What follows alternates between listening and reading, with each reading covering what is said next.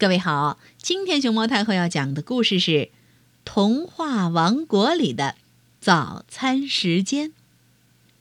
关注微信公众号和荔枝电台“熊猫太后摆故事”，都可以收听到熊猫太后讲的故事。啊，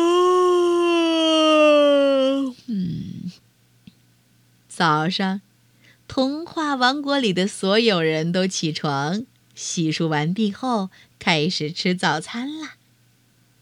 小红帽穿着他的那件红色睡衣，端起红色的杯子，喝了一口杯子里的牛奶，又嚼一大口用红果子做的蛋糕。嗯，拇指姑娘吃的东西呀，和小红帽一样，不过她用来盛牛奶的杯子。和小指尖儿一样小，吃的蛋糕也小得像一片面包屑。三只小猪的家里，什么东西都分成三份儿。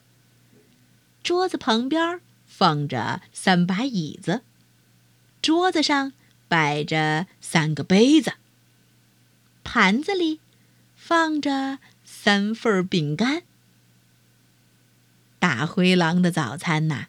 是五块饼干，有三块是小猪形状的，有一块是小红帽形状的，还有一块是拇指姑娘形状的。原来，可怜的大灰狼吃不到它们，馋的不行，只好把这些饼干呀想象成它们的味道啦。